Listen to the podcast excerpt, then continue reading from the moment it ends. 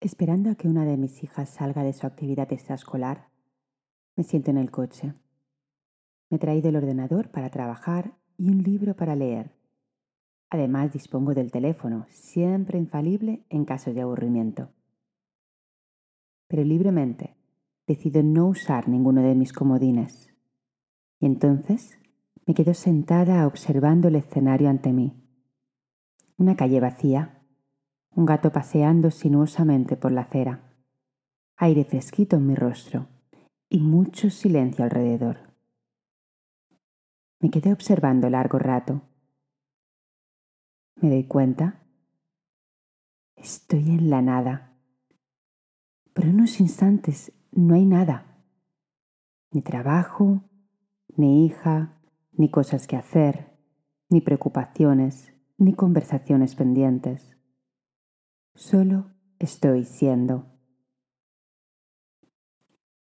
Observando la vida transcurrir y mi cuerpo y respiración como parte de esa biología, nada más.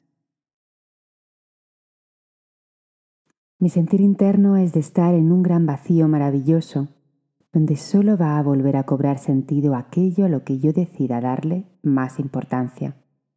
Si no lo hago, si me quedo observando sin más, me doy cuenta de que la vida es, la naturaleza es, el espacio es, el sentido, la fuerza, la mirada perceptiva, la ponemos nosotros. Disfruto de esta pausa, gozo de la energía femenina que me invade en ese dolce farneante.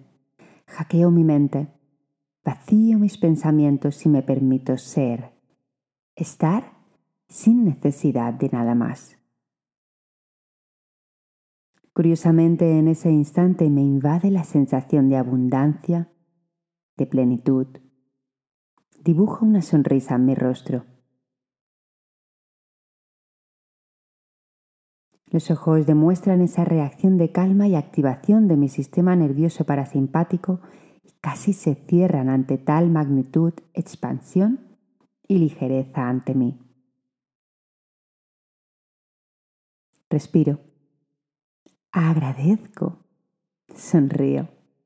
Estoy un rato más. Viene mi hija, entra en el coche y volvemos a colorear la vida con otras tonalidades. Querido explorador, querida exploradora, ¿cuántas veces al día pones la pausa en tus quehaceres? ¿Cuántos momentos te concedes en los que no haces y conectas con tu sentir. Te he contado una experiencia real mía esperando a mi hija.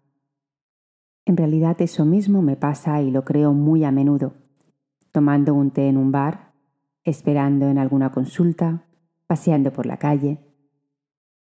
La carencia te viene generada por el ego, la cháchara de la mente que no para de hablar, pero al conectar con la vida en mayúsculas, al conectar con lo que hay casi sin filtros por tu parte, con la experiencia real, con el momento presente? La respuesta es brutal. Es una sensación de grandeza y de vacío y de plenitud indescriptible. Es una sensación con la que he sabido conectar desde bien pequeñita. En realidad considero que la conexión es algo innato en nosotros. Nuestro cuerpo y sentir se alinean sin más en esa necesidad de volver al equilibrio interno. Solo que de pequeña yo no sabía nada de eso y me sorprendía a mí misma y me decía, pero si hoy estoy preocupada por esto y me agobia eso, ¿cómo, cómo es que ahora puedo sentirme tan, tan bien? Y eran esos instantes de conexión natural con la presencia del momento. Recuerdo especialmente en el autobús del cole. Duraba pocos instantes, pero estaba. Supongo que ese momento de estar en el bus, observar el paisaje, me debía transmitir algo que me llevaba a la presencia sin más, más allá de mi cárcel mental. Tampoco era todos los días, pero sí sabía reconocer esa magia en mí. Con el tiempo la magia se fue yendo y ahora la creo yo libremente, el mayor tiempo posible el día. Aprovecho cada instante que tengo para presenciar, no necesito más de 10 minutos para vaciarme y volver a sentirme plena y abundante. ¿Te pasa a ti también? ¿Te cuento más detalles de cómo lo logro? Cuéntame tú. Te abrazo. Feliz día de presencia. Chao.